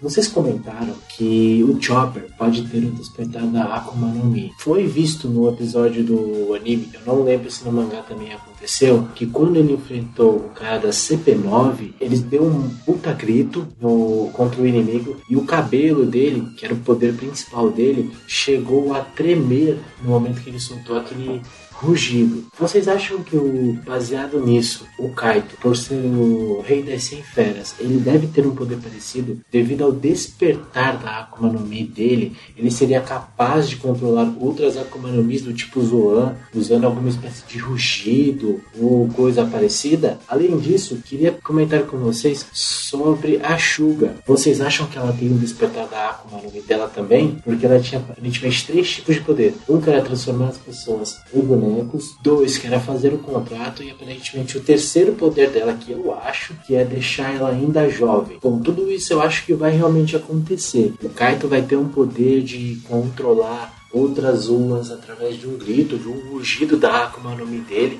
Então podemos ter até o Chopper sendo controlado por ele e a Sugar também tem o despertar do Akuma no Mi dela é que permite que ela se transforme ainda em criança. O que vocês acham disso? Bora debater? Um abraço, galera. Até mais. Tchau! Vamos lá com a teoria dele então. Ele disse que quando o Chopper usou lá a Rumble Ball e virou aquele monstrão, o Monster Point lá do Chopper, ele deu um rugido que fez o Kumadori tremer. Uhum. O- até o cabelo do, do Kumadori tremeu, beleza. Então ele sugere também que o Kaido, como o rei, da- o rei das feras, ou das 100 bestas, ou enfim. Dos 127, ou oh, quer dizer. É, digo. Ei! Ele sendo assim, teria algum poder pra controlar os, os usuários de Zoan. Só que aí, disse assim, no caso de um rugido, alguma coisa assim, ele até poderia controlar o Chopper. O Kaido poderia controlar o Zoan. Eu já acho, eu acho que isso não, não vai acontecer. Primeiro porque a gente viu o Kaido diferente do que qualquer um imaginava, acredito, né? Uhum. E a habilidade dele não teve uma relação direta com o animal, com o Zoan. Teve mais com a resistência, com o negócio dele lá ser invencível, aquele negócio Na todo. verdade, a gente não viu habilidade nenhuma dele, né? A única coisa que a gente viu é que ele não morre. Exatamente, a invencibilidade dele. Ele, ele literalmente não se machuca. Foi isso que a gente viu. Isso poderia já pra ele dar o título de Rei das Feras ou blá blá blá. A gente viu também um poder parecido com esse que ele citou, de controlar as pessoas, os animais, foi com um episódio filler que teve no anime, que foi a Peto Peto no Mi, não foi isso? Foi aquele cara que tinha as, a a argolinha na- no negócio, tipo uma gargantilhazinha assim no pescoço deles, verdinho. Peto, peto, peto. Peto Peto no Mi, sei lá, a ideia foi gasta num filler, eu não sei se, se vai ser legal explorado de outra forma. Eu entendi, eu entendi o lance dele. Ele tá pe- imaginando que o Kaido é o Rei Leão que sobe na pedra e grita e todo mundo obedece ele. Todo mundo baixa a cabeça, é. Exatamente. Imagina que ele teria a Akuma no Mi do macho alfa, pronto. Akuma no Mi do macho alfa.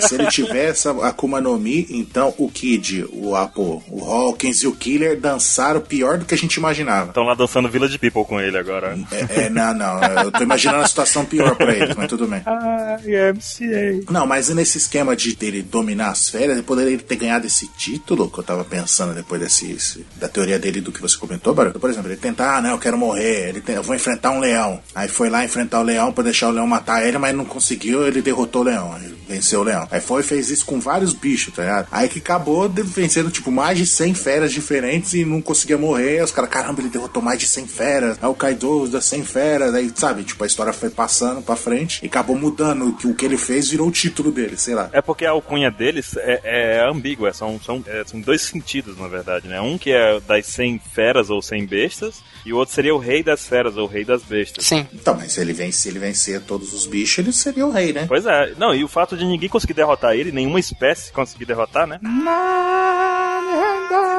Darari, darará, Emmanuel. É Você tipo.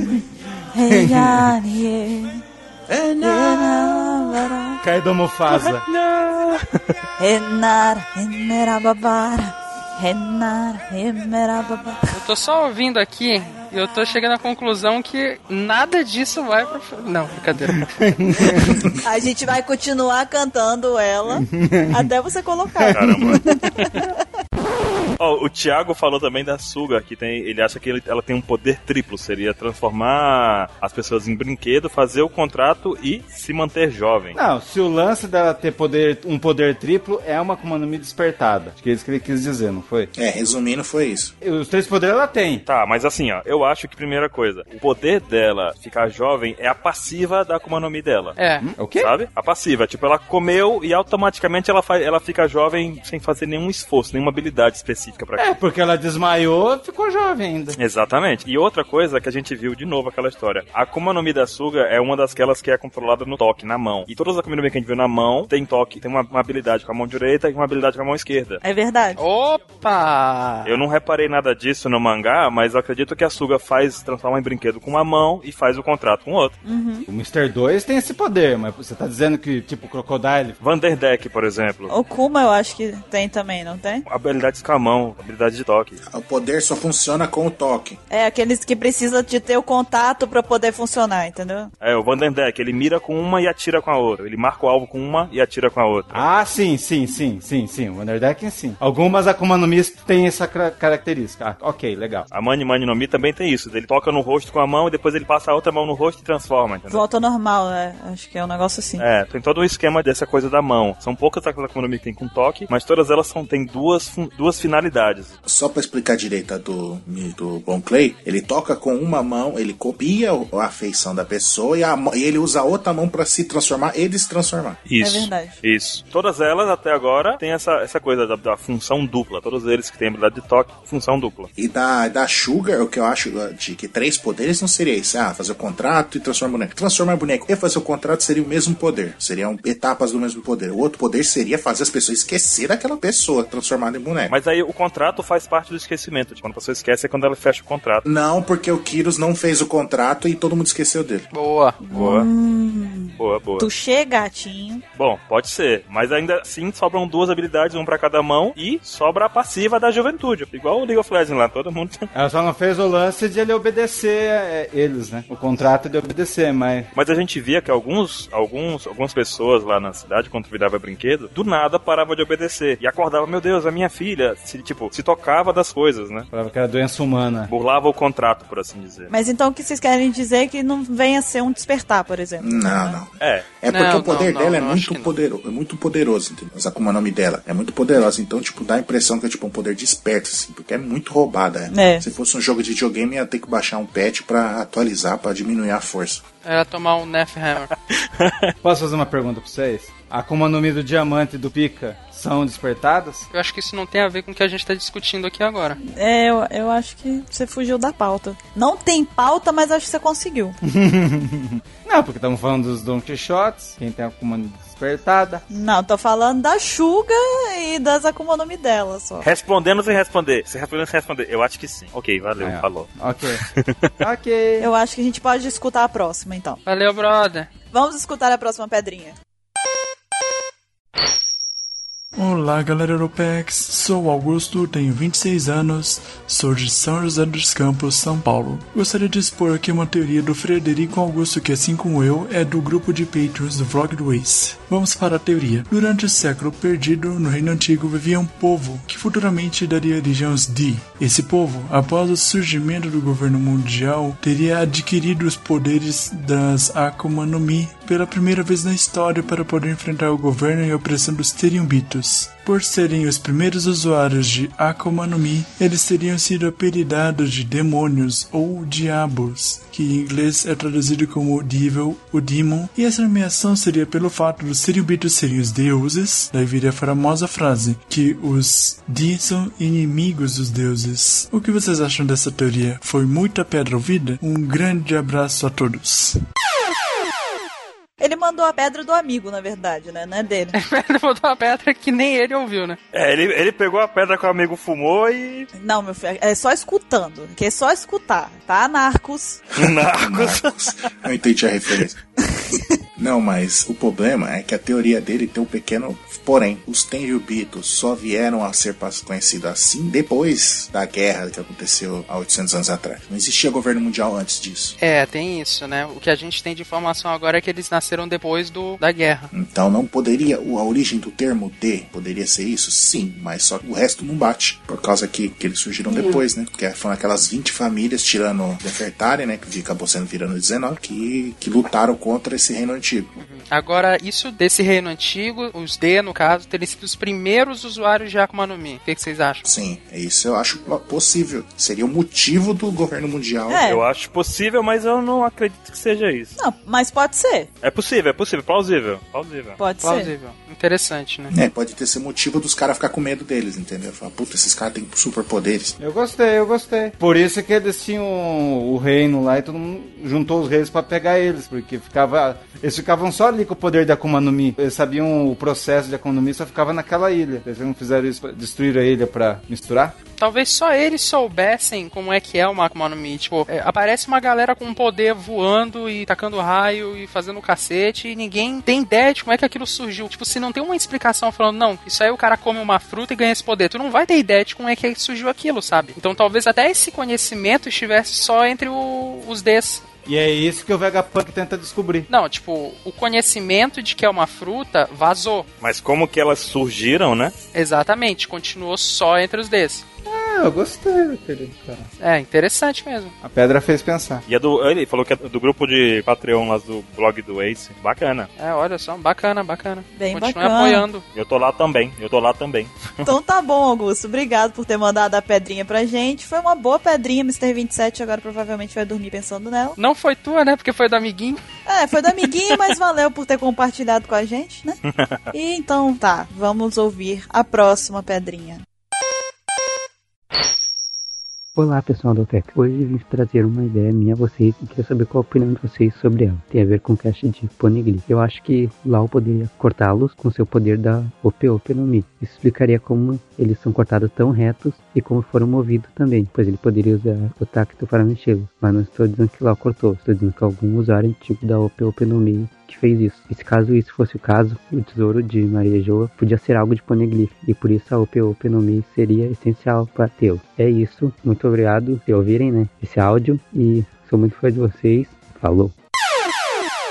Então, esse áudio foi enviado pelo Paulo Dias, ele acabou não se apresentando no áudio, mas ele tem 15 anos e é de Alvorada, Rio Grande do Sul. Uhum. E ele falou aí, cogitou a possibilidade de a Opiopinomi ser a Akuma no Mi, talvez mais adequada pra poder cortar um um poneglyph, né? É impossível. Eu, eu acho que não, assim. É, eu até entendi. Co- E conforme ele tava falando, eu já tava pensando, pô, mas o LOL não tá vivo desde o século perdido. Mas aí ele foi e falou: ah, um antigo usuário pode ter utilizado. Aham. Ó, eu, eu não acho que, que seja assim tão fácil, não menosprezando a OP Opinumi, tá? Longe de mim. Mas eu não acho que seja assim tão simples lidar com o Poneglyph. Eu acho que é um, é um material realmente muito arcaico e muito desconhecido. É uma pedra muito forte. É, é a Senhora das Pedras, sabe? Eu até comentei, eu não lembro mais em qual cast agora, são muitos casts, são 50 casts, lembrando. Eu comentei em algum desses casts aí que eu, a- eu acho que, na verdade, o povo do, do Reino Antigo tinha a habilidade de lidar, de manipular essa, Sim. esse material do Poneglyph. Eu acho que isso daí é uma herança deles, na verdade. Eu Uhum. não acho que é uma coisa que uma, uma Akuma no Mi pode fazer, substituir. Eu acho que é específico. Mas é uma, é uma teoria possível também, não é? Não é Provavelmente foi no, no, no cast de Século Perdido que a gente até começou com aquela piadinha falando que o Poneglyph é House, Adamantium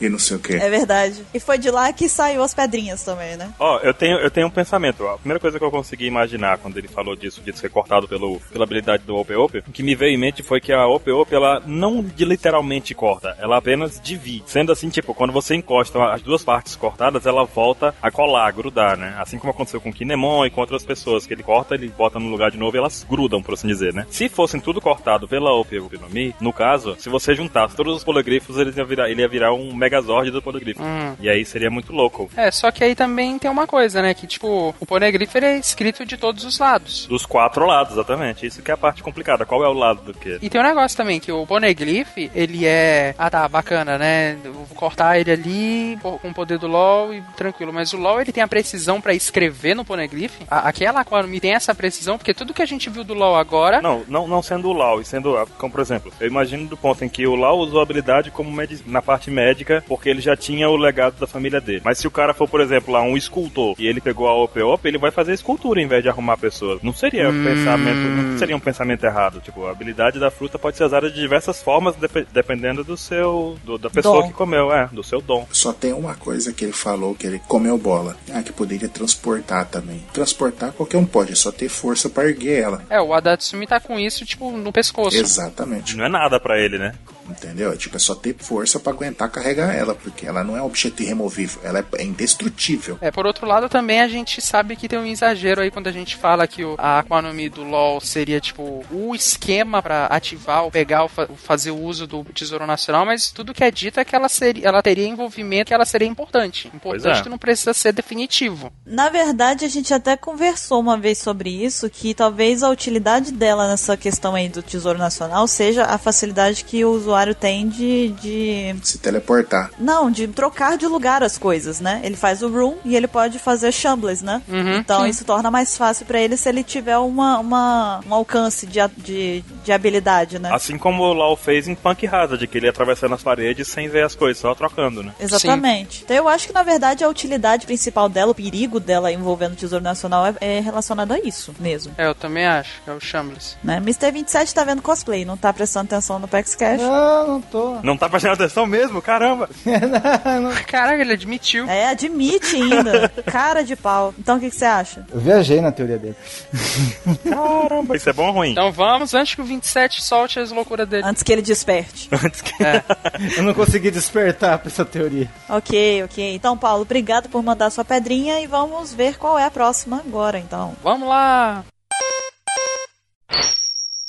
E aí galerinha, meu nome é Arthur Arruda, tenho 21 anos, trabalho na área de telemarketing e faço faculdade de administração. Uma curiosidade minha é que eu gosto muito de jogar xadrez.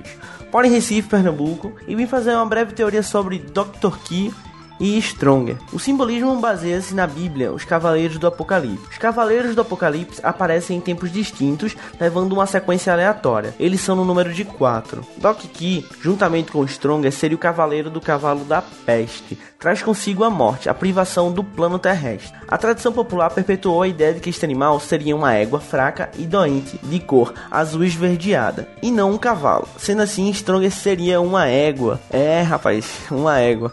Doc Key usa, como muita gente sabe, uma gadanha de lâmina dupla ou foice de lâmina dupla, assim como o Cavaleiro da Peste. A Akuma no Mi do Dr. Key seria a Biok Biok no Mi, que seria a fruta da doença. Ele pode ter total controle sobre doenças, colocar, manipular e retirar doenças de um corpo. Como montaria do homem, o cavalo tem seu destino interligado aos seres humanos. Quando seu cavaleiro morria, era de costume sacrificar o seu cavalo e enterrar no mesmo túmulo para que ele o guiasse na vida pós-morte. Stronger seria as pernas do Doc Key, já que o mesmo fala que é fraco demais desde pequeno e por isso não consiga andar. Então, isso é uma subteoria, na verdade não é uma teoria sobre o bando, mas sim no, do, do Doc Key do assunto Apex Cash 29, o bando do Barba Negra. E eu sou da, da Oi, tá? Uma curiosidade minha que eu trabalho na Oi, na, na área de telemarketing. Não tenho raiva de mim. Se vocês têm celular, vocês vão ligar pra mim eu não, não, e eu atender. Pode ficar tranquilo que eu atendo bem. É isso aí, galerinha. Tchau, tchau pra vocês. Foi um prazer estar tá participando aí do Apex Cash 50. Valeu, fui!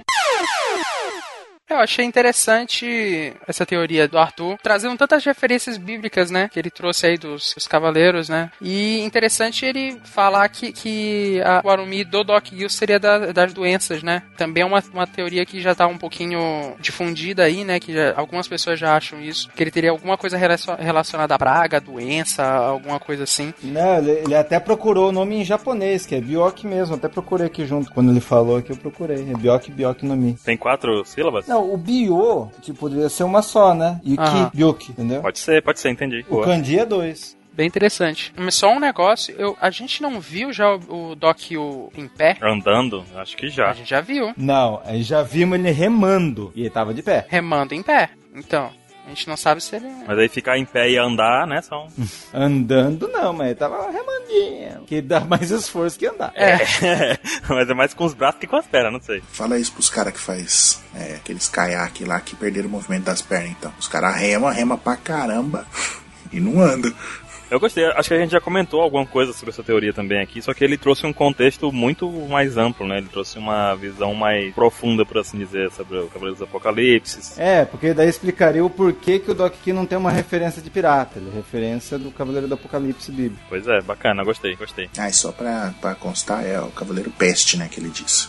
É, ele disse Cavaleiro Peste, o que faz sentido com a doença, né? Então, Uhum. Os lances das maçãs lá. Eu gostei também que ele mandou duas curiosidades dele, né? Um que ele ó, gosta de jogar xadrez, eu também, vamos jogar aí junto um dia. E que ele trabalha na Oi. atendente da Oi, cara. Quando seu celular não tá funcionando, a culpa é dele. Mentira, gente. Tá vendo? Mentira, coitado. a culpa não é dele. Ele só atende. Mas as pessoas que ligam reclamam com ele, gritam com ele, xingam ele. Você disse porque eu já fui atendente de, de coisas assim também. Arthur, lamento pela tua rotina, viu, cara? Eu sei que tu deve sofrer pra caramba. Já dizia o poeta, né? A vida. Não é A fácil. vida. Não é fácil. Ela não é fácil, não. Ela não é fácil. Ok, então, Arthur, muito obrigado por mandar a sua pedrinha. E vamos pra última pedrinha do Apex Cash. Mas já? De número 50. Sim, já. Já? Já chegamos na última. Sério? Não, eu tô brincando com todos vocês aqui. Tô morrendo de rir aqui. É brincadeira, na verdade tem mais, tem mais 27. E... Não, eu bem que queria que tivessem 27, mas realmente é a última. Então, vamos ouvi-la. Fala galera da OPEX, meu nome é Márcio Correia, tenho 21 anos, sou da cidade de Bicas, de Minas Gerais. Bom galera, a mi- a minha teoria é referente ao cast 36 Teorias sobre a Cuína. O que acontece? Eu gostaria de relacionar primeiramente os episódios 19 e 504. No episódio 19, quando nos é mostrado o flashback do Zoro, a gente pode ver ali, conhece toda a história dele com a Cuína, que ela era forte, ele treinou muito para alcançá-la. E o que me intriga nesse episódio não é a questão, ah, ela é mulher, não pode ser espadachim. O que me intriga é a questão de o quanto ela ressalta a insatisfação dela por ser mulher. Porque aquilo que lhe foi dito, parece que ela encara aquilo como uma verdade. Porque ela diz, eu sou mulher, estou me desenvolvendo, logo você vai me passar. Que até depois o Zoro dá a, a- a bronca moral nela, que se ela realmente ia considerar essa questão de sexos quando ela fosse lutar com ele e vencê-lo, que isso parecia que estaria fazendo o treino dele ser uma. à toa, né? E depois no episódio 504, que tem o título sugestivo para cumprir a promessa, o caminho que cada um seguiu. É claro que é sobre o Ace e o Luffy, é no time skip e tal. Só que seria, bom, pra mim poderia ser uma jogada também com os dois, afinal eles tinham a promessa de um dia lutar para ser o melhor espadachim. O que me intriga nesse episódio é no início dele aparecer ali o barco dos, dos revolucionários e tal. E os três meninos do dojo, aqueles três 3, que inclusive falam com o Zoro quando ela supostamente morre, o que eu acho que foi forjado. Esses três meninos dizem: Nossa, você viu o cara da cara grande hoje? Esse é, nossa, nunca vi ninguém igual a ele. Será que ele não teve um contato com a Kuina? E se a Kuina ficou sabendo que aquele cara ali tinha capacidade de transformá-la em homem, que ela até fala, né? Nossa, se eu tivesse nascido um menino e tal, não sei o que, não sei o que. Será que se ele teve algum contato com ela e ela resolveu virar um homem ali? Ah, bom, é claro, é algo bem assim, bem estranho, né? Se acontecesse isso. Mas eu acho assim, eu achei alguma, pelo menos a situação eu achei um pouco plausível. Gostaria de saber dos integrantes aí se poderia ter acontecido isso, se ela fugiu com ele e tal. Bom, então eu acho que é só isso. Valeu, galera.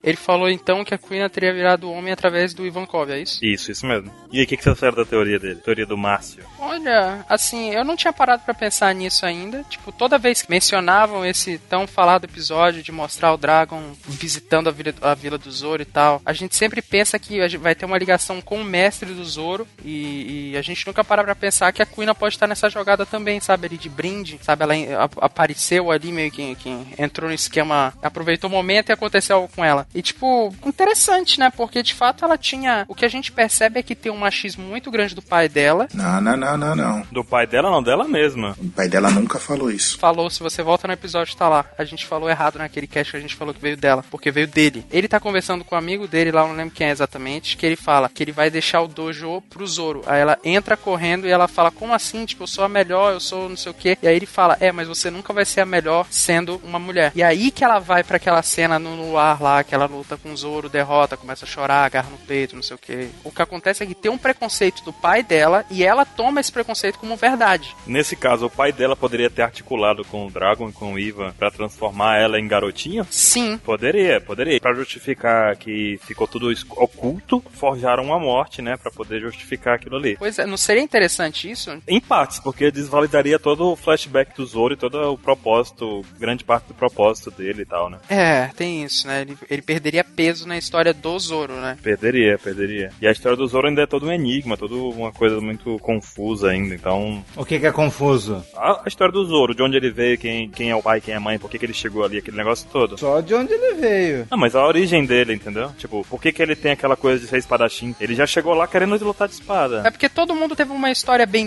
desenvolvida. E a do Zoro é tipo qualquer coisa, assim. Ele te joga ali num cenário, aí ele te dá toda a base, mas ele não, não expande isso. O passado do Zoro é raso. Exato, e a única coisa que tem de peso ali é a, é a Kuina, a relação deles dois e a morte dela no final, que dá a ele o vigor de sempre continuar e aquela coisa assim de tipo continuar pelos dois, o peso de continuar pelos dois a missão. né? Aí se tirarem isso do Zoro, tem que ter outra coisa pra colocar no lugar, não sei. É, o negócio também é que, tipo, tirar o peso vai tirar pra quem? Pro espectador, né? Pro Zoro ele continua lá tranquilo, né? Ele não vai ficar feliz com isso também, cara, se ele descobrir, não sei. Não vai, claro que não. Se ele descobrir. Bugou a vida dele, tipo, bugou o mundo do Zoro, acabou o mundo dele. Não, deixa eu entender então. O cara tá falando que a Kuina pode ter fugido com o Dragon como homem, uma coisa assim. Aham. Ah. Isso. Daí tudo que o, o Oda fez com a Tashig vai em vão, foi em vão. Também, a Tashig também. Acho que o Oda não daria esse tiro no pé. Pois é. Se me perguntasse, você, go- você gostou dessa teoria? Eu falei, ah, cara, vai estragar com a Tashig. E com o passar do Zoro inteiro. Mas o que que tu espera que seja Tashig, então? Não, eu também não, não há, com certeza a Tashig não, não tem nada a ver com a Kuina, mas é aquela lembrança que ele tem dela, quando ele vê ela, sabe? Isso, concordo, concordo. É aquela coisa assim que você vê alguém tão semelhante. Tipo, é o memory card, é- acontece isso com todo mundo. Tipo, Olhar uma pessoa e falar, puta, parece, que raiva. Dá pra alguém. Concordo, concordo. Concordo também. É a mesma coisa lá. Vai ser aquela mesma frustração. Puta, o Kakashi vai lá do Naruto lá. O Kakashi vai lá todo dia no túmulo do, do, do óbito lá, legal, vou lá. Todo dia eu vou lá, vou lá. De repente, ó, o filho da puta tá vivo, que legal, né? Foi triste, cara, foi triste, cara, aquilo. foi frustrante. Vai lá, Ansem, pode falar. Ansem. Não é Naruto.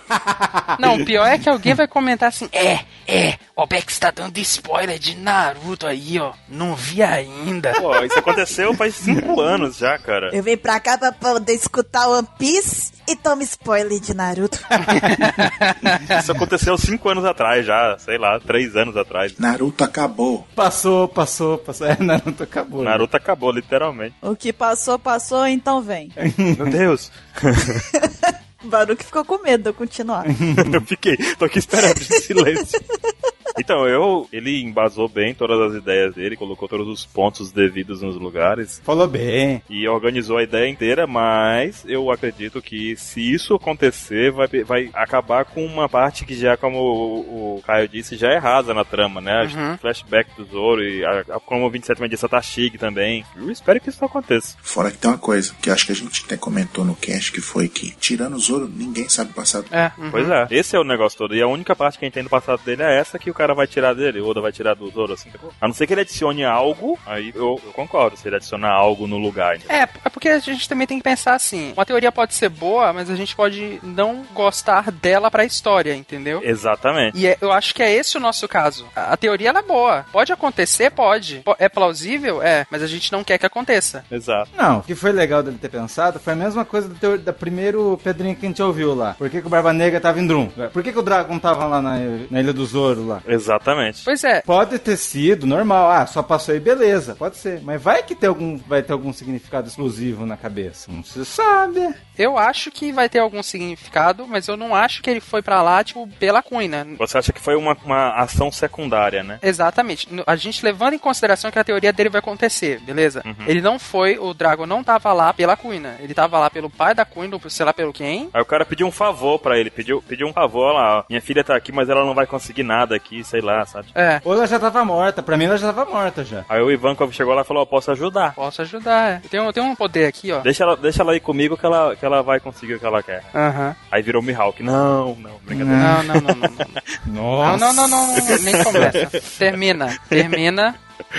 Tô brincando. Calma, calma, calma. Ok, bom, e essas daí foram as pedrinhas que vocês mandaram pra gente nesse Opex Cash especial de 50 edições. A gente espera que vocês tenham gostado. Teve bastante pedrinha, bastante teoria legal. Eu gostei, eu me diverti. O que que vocês acharam? Tem muitas teorias boas. Eu achei bem legal. Gostei muito. Muitas pedrinhas boas, muita gente com sotaque diferente do nosso. Cara, isso é muito bom também. A gente teve um pouco de, de tudo, né? Aqui a gente teve gente do sul, gente do norte, gente. Senti falta do pessoal de Portugal. Da África também, pessoal lá de Angola tá? e tal. Pois é, né, velho? É verdade, Cabo Verde não mandou e-mail dessa vez com, com participação. Pois hein? é, tem que mandar da próxima vez, daqui a 50 cash. É, olha aí. Viu, tá vendo só? Vocês perderam a oportunidade, agora só daqui a 50 caches. Agora que fique claro, eu gostei do formato. Agora, os fãs vão gostar? A gente precisa receber o feedback. Sabe o que, que eles precisam fazer, Kai? O quê? Eles precisam mandar e-mail pra gente. Pois é. Olha só. E outra, nos comentários, pessoal, discutam a teoria do pessoal que mandou aqui pra gente. Discute aí nos comentários. Exatamente. Sim,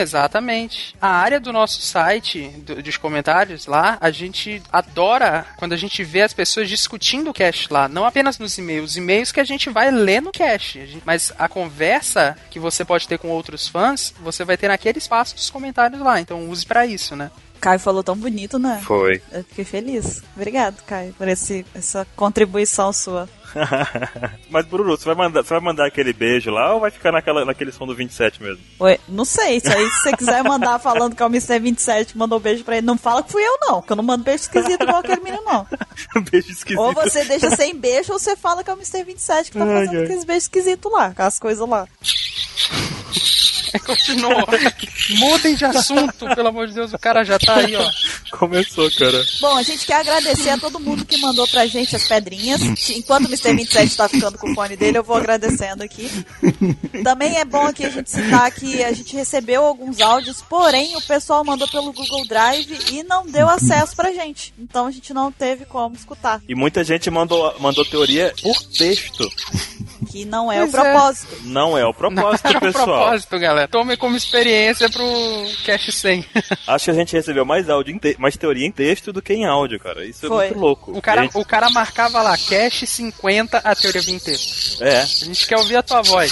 Mas tudo bem. Eles não entenderam. Mas acho que agora esse cast vai ficar como exemplo e no 100 a gente vai ter 27 áudios no mínimo, provavelmente. Vai, um programa de 5 horas, o Caio vai ficar, ó, Vai. vibrando. Só daqui a 100, só da- falta 50 ainda, Caio. Um ano quase, cara. Tô feliz. Vai dar tempo. Vai dar tempo. Vai dar tempo, vai dar tempo. Começa a editar desde agora. Agora. o cast de 27 horas. Nossa. Ó, eu queria também agradecer e dizer que foi muito legal conhecer um pouco das vozes de vocês que estão escutando a gente, conhecer um pouquinho mais de vocês. É muito legal isso. Tô muito preocupada com o Mr. 27. Não sei dizer se ele vai se recuperar. Ele continua trocando carícias com o microfone. Mas se tudo, se tudo ficar bem, se tudo correr bem, a gente volta na semana que vem. Tudo bem? Tudo bem. Tudo bem. Então até a semana que vem, gente. Tchau. Até mais. Falou. Tchau. Para. Para. Chega.